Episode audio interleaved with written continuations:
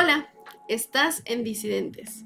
Yo soy La Maleana, tu lectora en voz alta, y el día de hoy te leeré Feminófobos y Feminófilos de María Lacerda Moura. Este texto lo escogí porque es parte de la compilación que se hace en el libro llamado Amor Libre, Eros y Anarquía, trabajado por Osvaldo Baigorria, donde nos proponen nuevas miradas hacia las afectividades y hacia las formas en las que estamos tejiendo la manera en que queremos y en la que decimos que nos estructuramos cuando amamos al otro. Y si estás lista, comenzamos.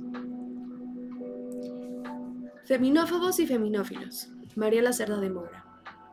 Existe un buen número de anarquistas que consideran enfáticamente a Kropotkin como a un correligionario y que en lo que concierne a la esclavitud amorosa y sexual de la mujer aún están en la luna.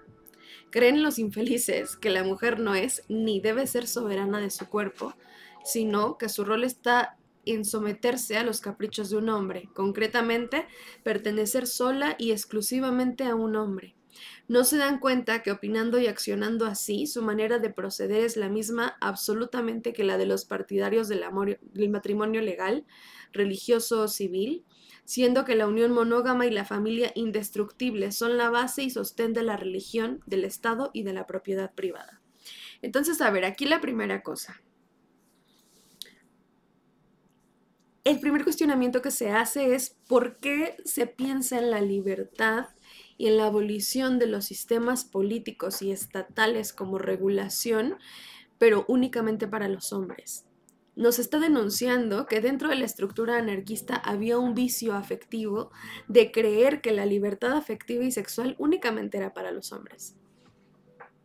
Y entonces se reproducía este sistema de pertenencias, que al final es una forma de opresión para los cuerpos de las mujeres. Es instaurar e instalar la idea de que solamente una parte de la población, la parte importante o los ciudadanos de primera categoría podían aspirar a la libertad. Y entonces lo primero que nos pregunta María es, ¿la libertad puede llamarse así si no es para todos? Si solo es para unos cuantos, ¿genuinamente es libertad? Me ha, sido dado, al escuchar a algunos, como Draper y Cantú, cuando hacían el elogio al matrimonio, entendiendo que se trataba del casamiento libre, y atacar el celibato libertino y la facilidad de las aficiones venales, censurando a los que prefieren la variedad amorosa a las alegrías inocentes del humor. Edificante lenguaje en la boca de un ácrata, ¿no es verdad? Y sin embargo los que así se expresan forman legiones. A ellos puede aplicarse esta frase lapidaria. Son libertarios que tienen las ideas de mi abuela. Es decir, a esta morra le ha tocado escuchar banda que dice, este, sí somos anarquistas, pero sí nos vamos a seguir casando. O sea, es el matrimonio libre porque tú lo escoges, pero nos vamos a seguir casando. Y ella dice, güey, hay otras formas de amor, hay otras formas de relaciones que son igual de importantes, que no tienen que ver con esta estructura política a partir del Estado que está instalada en la idea de todos. Hay unas formas distintas e igual de legítimas para amar a los otros. De nuevo, puede llamarse libertad si solo hay una vía. Genuinamente hay un ejercicio libertario si solo tienes una opción. Recuerdo mucho que hace unos capítulos decíamos que cuando las personas no tenemos opciones a decir que no, no es un sí lo que estamos diciendo, sino que estamos salvaguardando nuestras vidas. Un poco lo que pasa con esta idea de libertad es lo mismo.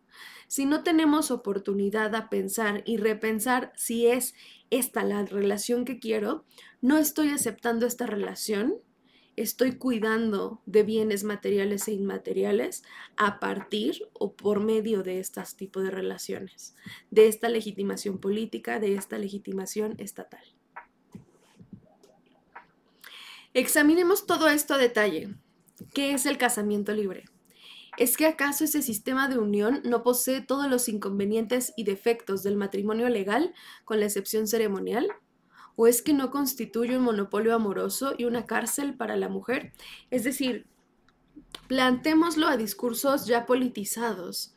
Que tú elijas algo no significa que sea parte de la libertad. Es decir, a ver, planteado con un ejemplo. El punto no es que las mujeres podamos o no dedicarnos a los cuidados de casa y de familia.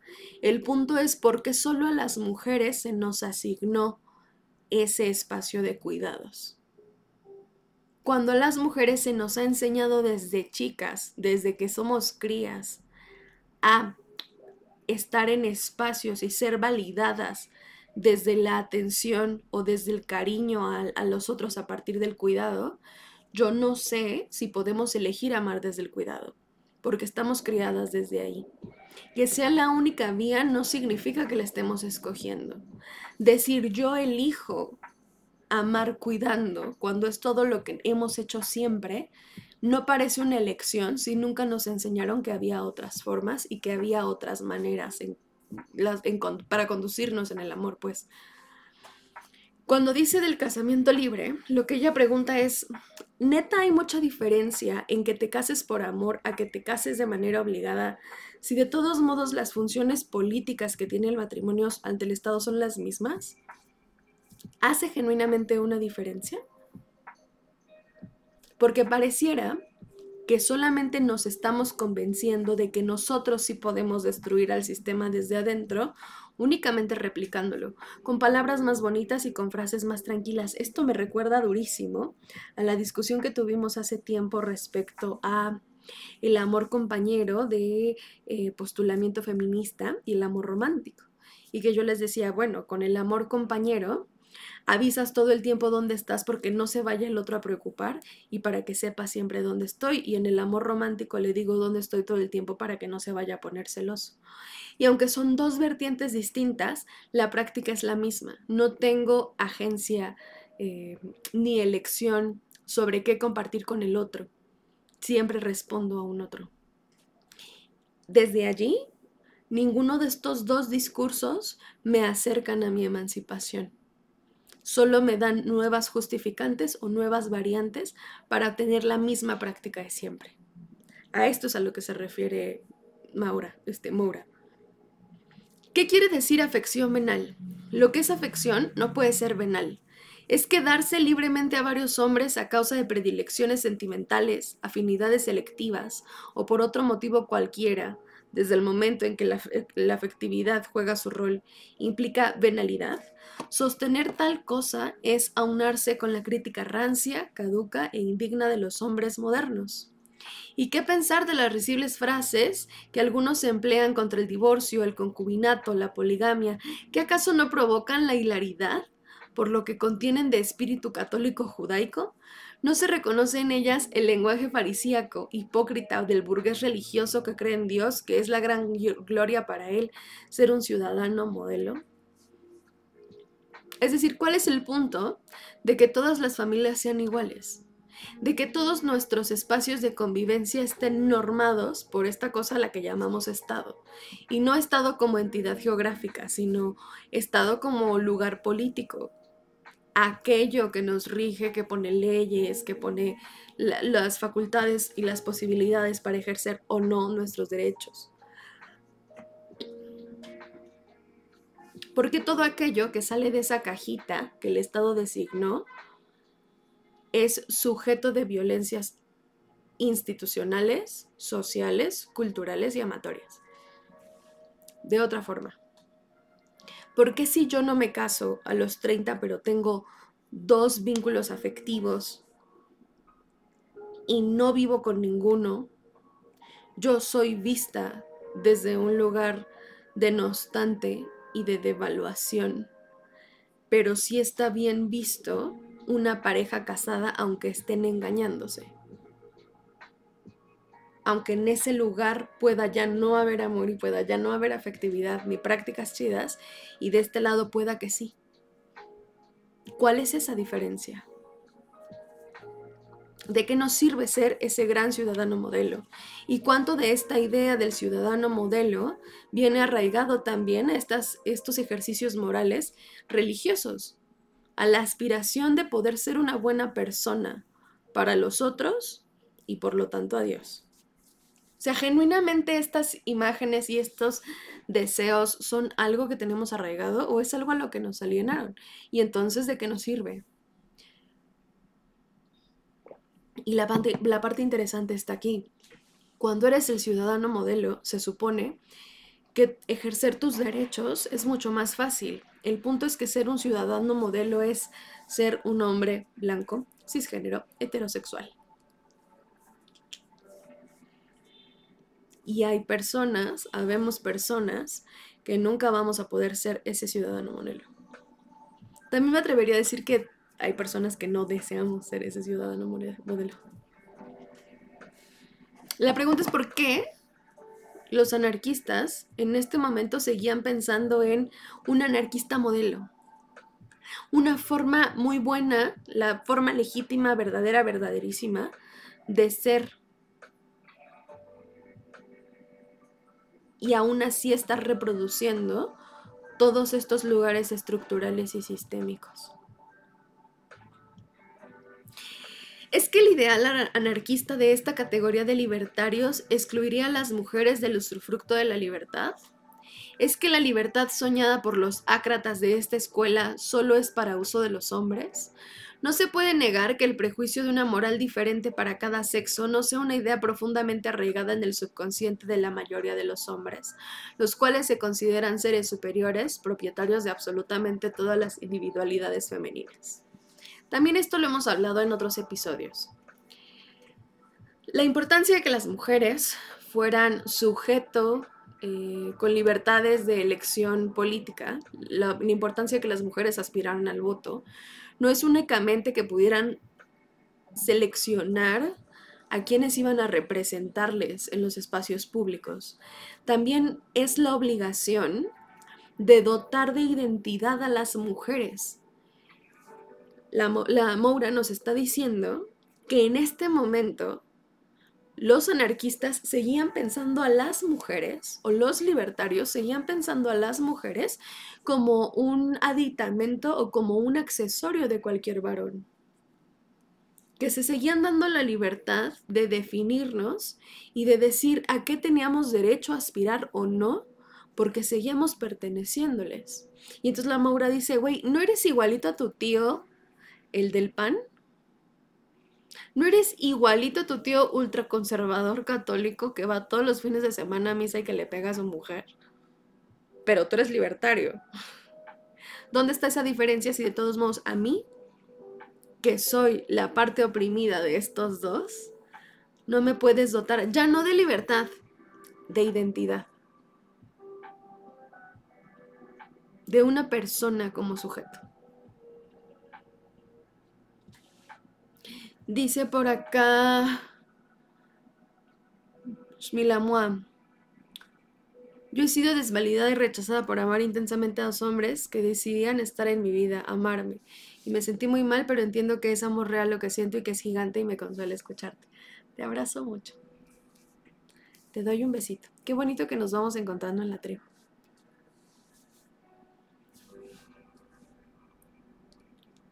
Continúo. Catalina II cambiaba de amantes como de cabeza, decía uno de esos ácratas a quienes escandalizan los actos de libertad sexual, y yo digo a mi vez, ¿acaso los hombres se privan de hacer la misma cosa? Que se ataque a esta mujer como emperatriz, como encarnación del poder coactivo y despótico, me parece muy bien. Pero, como mujer, era tan libre como cualquier otra para reivindicar el goce de todos sus derechos de animal de la escala zoológica y de ser humano, una soberanía de sí misma, de su vida, de sus sueños, de sus ideas y de su cuerpo. Es decir, si estamos hablando del desempeño que tiene cierta persona en este entorno porque es malísima haciendo su trabajo, está muy bien vamos a calificar su trabajo, vamos a decir que es muy mal hablando, que es muy mal escuchando, que no tiene idea de, la empatía, que eh, no sabe hacer resúmenes, lo que quieras. Pero en el área de trabajo, en esta área que estamos cuestionando, ¿por qué tendría que ponerse en cuestionamiento moral lo que ella hace en su cama con la gente con la que está? ¿Quién nos dio permiso de evaluar a una persona a partir de con cuánta gente se acuesta en áreas que no tienen nada que ver. Es decir, ¿quién nos dijo que teníamos derecho a evaluar la validez, la capacidad, el honor o lo que sea la dignidad de los otros a partir de las personas con las que tenía contactos o acercamientos sexuales? ¿Quién nos dijo que eso era posible o válido o que estaba bien? ¿Desde dónde se supone que estos juicios morales nos hacen más o menos libres? La idea es que podamos desprendernos de estos juicios de la mujer buena, de la mujer útil, de la mujer accesorio, y que podamos empezar a tomar en nuestras manos nuestras corporalidades, nuestras decisiones, nuestras exploraciones del deseo. Que la libertad no es tener que estar con mucha gente, que la libertad sea elegir si quiero o no estar con alguien cuando se me antoje y que eso no tenga que poner en cuestionamiento quién soy ni lo buena que soy para lo que soy buena. Mi trabajo no depende de con cuánta gente me acuesto. Mi valor como persona no depende de con cuánta gente me acuesto. Tengo tanto derecho a experimentar mi libertad como cualquier hombre promedio. Además, es realmente vergonzoso ver a ciertos ruidosos defensores de la libertad cuando olvidan el dar la mano a la mujer para que ésta camine a su lado hacia el advenimiento de la sociedad futura. Defensores que desprecian aún el trabajo serio y positivo de la educación para sumergirse en el uso y abuso de violencia. Es decir, ¿cuál es el punto de que te digas libertario, de que digas, te digas anarquista, de que busques el desvanecimiento y la abolición del Estado como ente regulatorio, cuando de todos modos llegas a tu casa y tratas de la verga a tu pareja y le gritas a los hijos y crees que la morra, porque es morra, tiene que servirte de comer y estar complaciéndote todo el tiempo. Cuando defiendes la libertad de las mujeres, excepto de la tuya. ¿Me explico? Es lo que, o es lo que nos pregunta Moura dentro de los círculos anarquistas, nos está haciendo saber que dentro de los círculos anarquistas y dentro de las prácticas anarquistas, sigue habiendo varones que siguen atorados en creer que la libertad es solo para ellos. Dice la CH Chisto, por puro chisme diría que la entrada de las religiones monoteístas exigen esa cero autonomía de los cuerpos. Por supuesto. Por supuesto por la pulcritud y la divinidad y la entrega del cuerpo, ¿no? Eh, completamente limpio. Y que es muy irónico porque por lo menos en el catolicismo, pues ya nacemos con el pecado original, que es que nuestros papás cogieron. O sea, nuestros papás cogieron, nos trajeron a la vida a propósito y además de todo tenemos la culpa. No hemos ni bien nacido y ya tenemos que disculparnos para poder ser merecedores del amor, tanto del amor de Dios como del amor del prójimo, como de nuestras familias y amigos, y por lo tanto amantes, necesitamos mantenernos pulcros, cero autonomía de los cuerpos. Necesitamos mantenernos obedientes, cero autonomía de los cuerpos. Necesitamos mantenernos eh, serviciales, cero autonomía de las emociones. Entonces, todas estas estructuras son lo que coaccionan a los cuerpos, específicamente las mujeres, que son quienes se han mantenido en los círculos de segunda categoría política toda la vida. El mundo se ha pensado en función de los varones. O sea, tan así que les voy a contar una historia corta. ¿Sabían que el, Viagra originalmente, cuando lo crearon, descubrieron que podía quitar los cólicos menstruales? pero también descubrieron que podía concentrar el flujo sanguíneo en un pene y dar erecciones. Y adivinen hacia dónde se comercializó.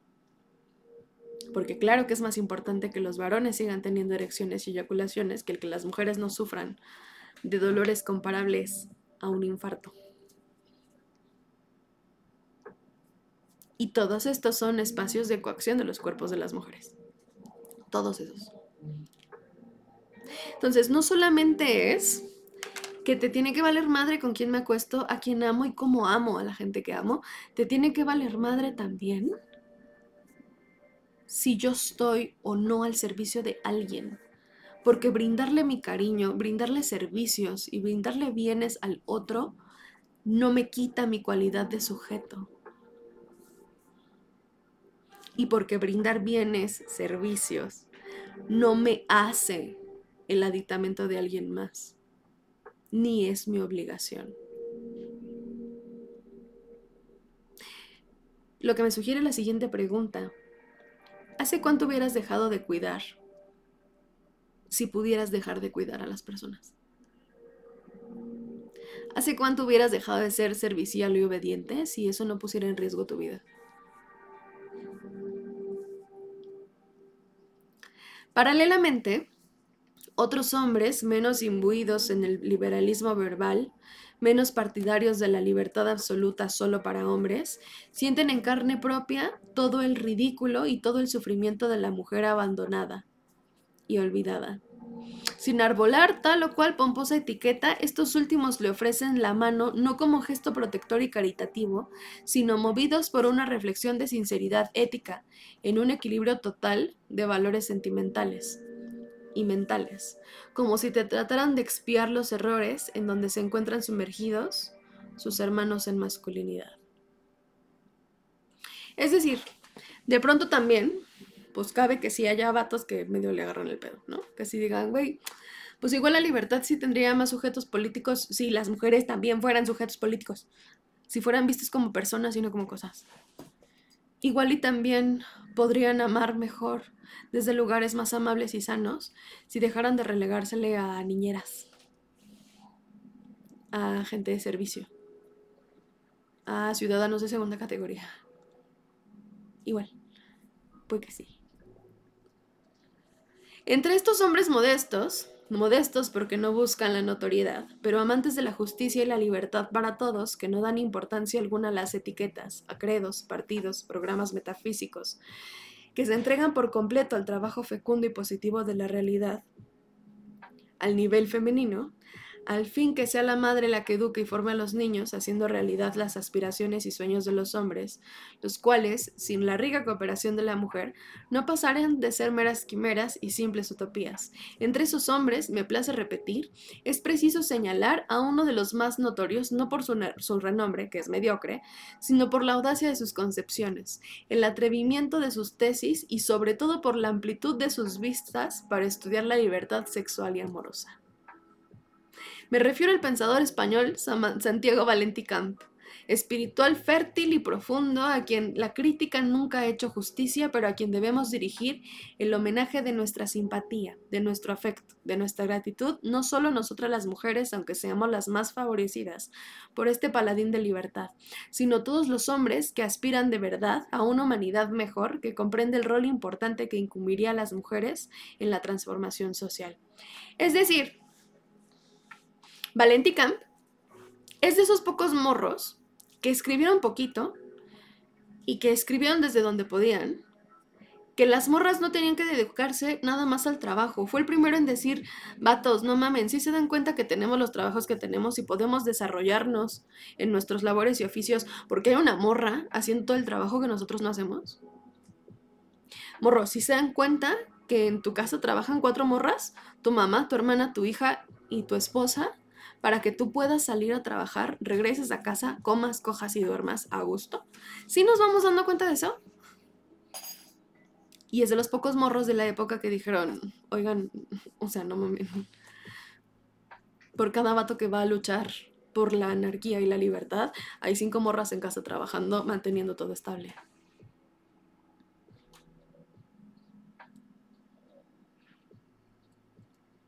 Dice Ángeles, como cuando una mujer con pareja es catalogada como de alguien y la tratan diferente. Y es que nuestro, nuestra estructura y nuestro sistema político está pensado así, nuestro sistema afectivo está pensado así.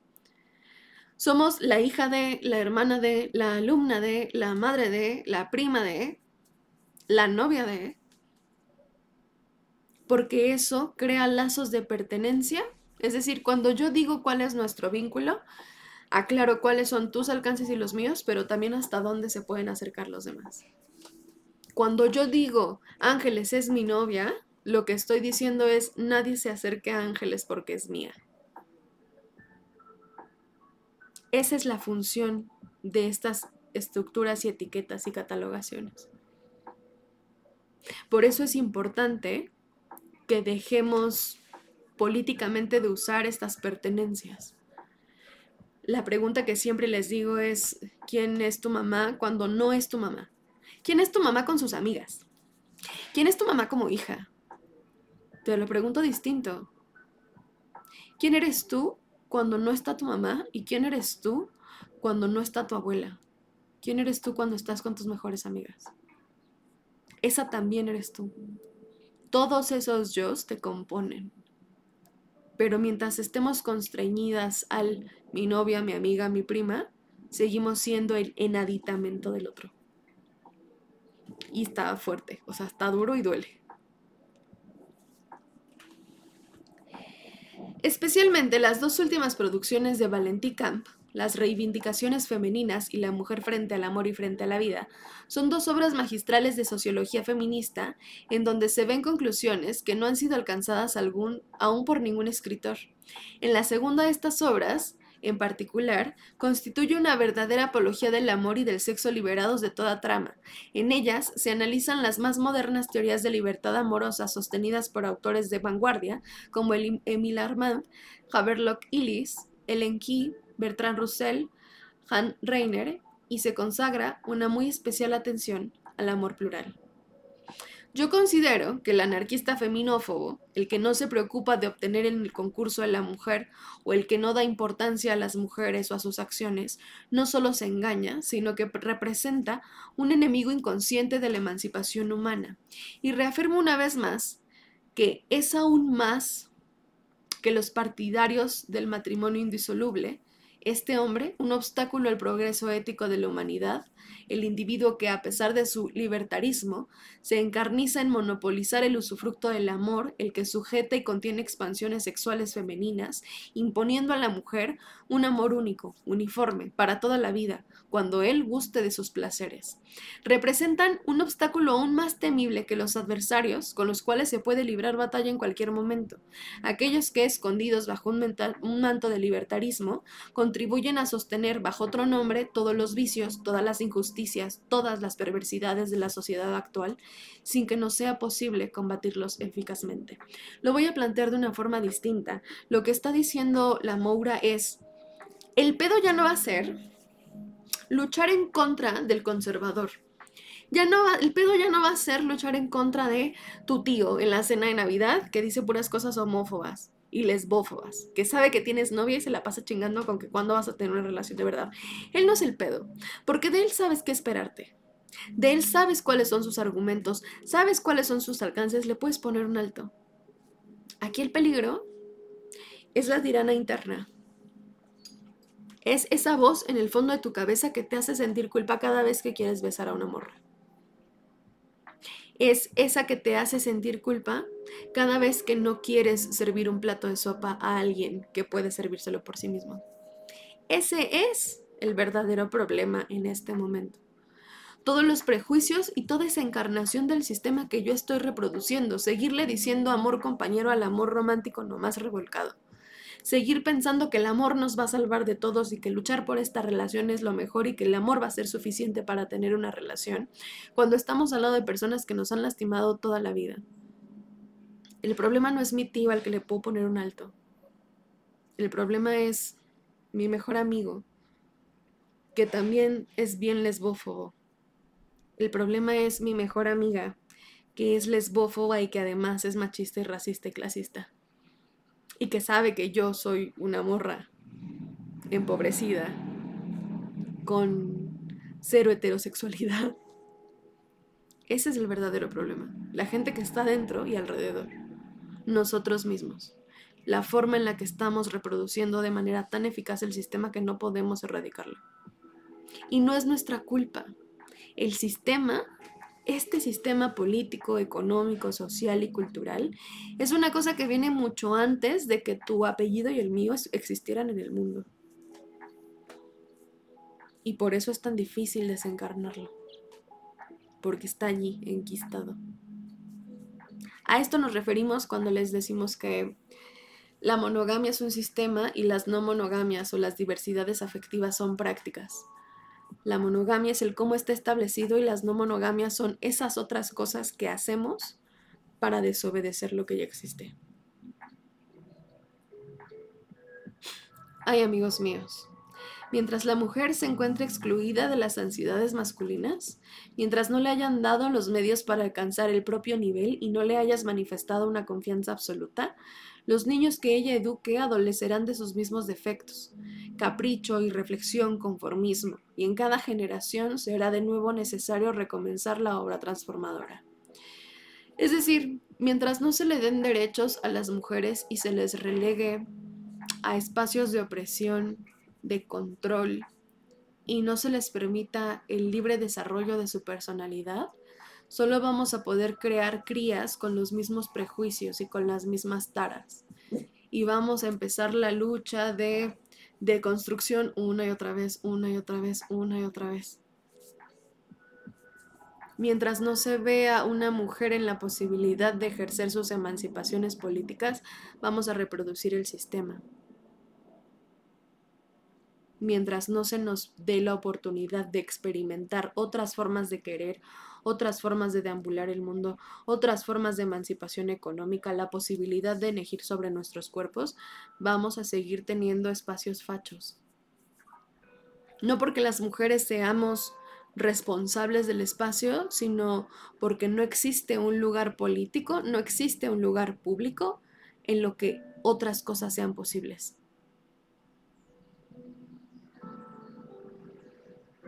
Las mujeres vamos a seguir produciendo mujeres asustadas del espacio público mientras el espacio público no esté pensado para nosotras. Lo planteo de una forma distinta. Nos vamos a tener que seguir defendiendo mientras lo de afuera sea hostil. Y vamos a seguir teniendo que generar mecanismos de defensa que van a ser los mismos mecanismos de defensa de hace años, mientras el entorno sea hostil. Pero si el sexo fuerte comparte todas las inquietudes masculinas, si se ve honrado con la confianza y la camaradería del hombre, entonces las nuevas generaciones se remontarán sobre las actuales en una savia renovadora y serán capaces de realizar esta transformación que, desde hace tantos siglos, constituye nuestra esperanza. Es decir, la anarquía sin las mujeres no. Si la anarquía no está pensando en las mujeres, la anarquía no es realizable. Si la búsqueda de la libertad no invita a la libertad de todos, no es libertad. Si necesita que alguien obligatoriamente se quede en casa, no hay libertad. Si los vatos no empiezan a darse cuenta que es imprescindible que abandonen dinámicas de poder, de opresión y espacios públicos para darle lugar a las mujeres, va a estar cabrón. Y que se tenga en cuenta, o sea, a ver, esto no quiere decir que dependemos por completo de que los varones abandonen los espacios públicos, por supuesto que no, pero la transformación que se necesita para estados y espacios, o sea, estados de lugares, no estados de conformaciones políticas, em,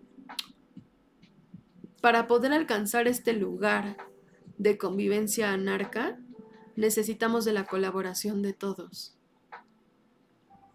Y eso los incluye a ellos. Y eso incluye su pensamiento de, o la creencia de que las mujeres necesitamos ser sujetos. Por lo tanto, sujetos con derechos. Pero mientras ellos no hagan esa parte de la chamba, vamos a seguir trabajando cuatro veces más. A esto me refería cuando no hay violencia en el Estado que no existe en la familia. Y que se tenga bien en cuenta que la incorporación de la mujer a las acciones y luchas masculinas no será efectiva mientras exista el monopolio del amor. Mientras a las morras se nos enseña a existir únicamente a partir de ser amadas, no vamos a poder ocupar espacios públicos. Porque ser amadas históricamente nos ha garantizado la vida en discurso, porque en práctica ya vimos con los feminicidios a la alza que no es necesariamente cierto. Mientras a las mujeres se nos siga obsesionando y enseñando perder la cabeza por amor, no vamos a poder traspasar al espacio público y político. Mientras las morras puedan seguir siendo asesinadas sobre pretexto de celos o amor, no vamos a poder pasar al espacio político. Si seguimos pensando que nuestra realización más grande es ser amadas, va a estar cabrón. La cooperación femenina no podrá ser absoluta mientras subsista la menor huella de restricción sexual. Si la morra no tiene la capacidad de decidir sobre su cuerpo, sobre ser madre cuando le cante el culo o no serlo cuando le cante el culo, si la morra no tiene la capacidad ni la posibilidad de elegir dónde, cuándo y cómo tatuarse, dónde, cuándo y cómo perforarse, dónde, cuándo y cómo coger, no existe un estado ideal para el ejercicio de una anarquía. María Lacerda de Moura, 1877-1945, fue pionera del movimiento feminista brasileño, partidaria del amor libre, periodista y educadora. En 1923 creó la revista Renascenza. Algunos de sus libros son En torno de la educación, Ama y no nos multipliques, religión, amor y belleza, Han Reiner y amor plural.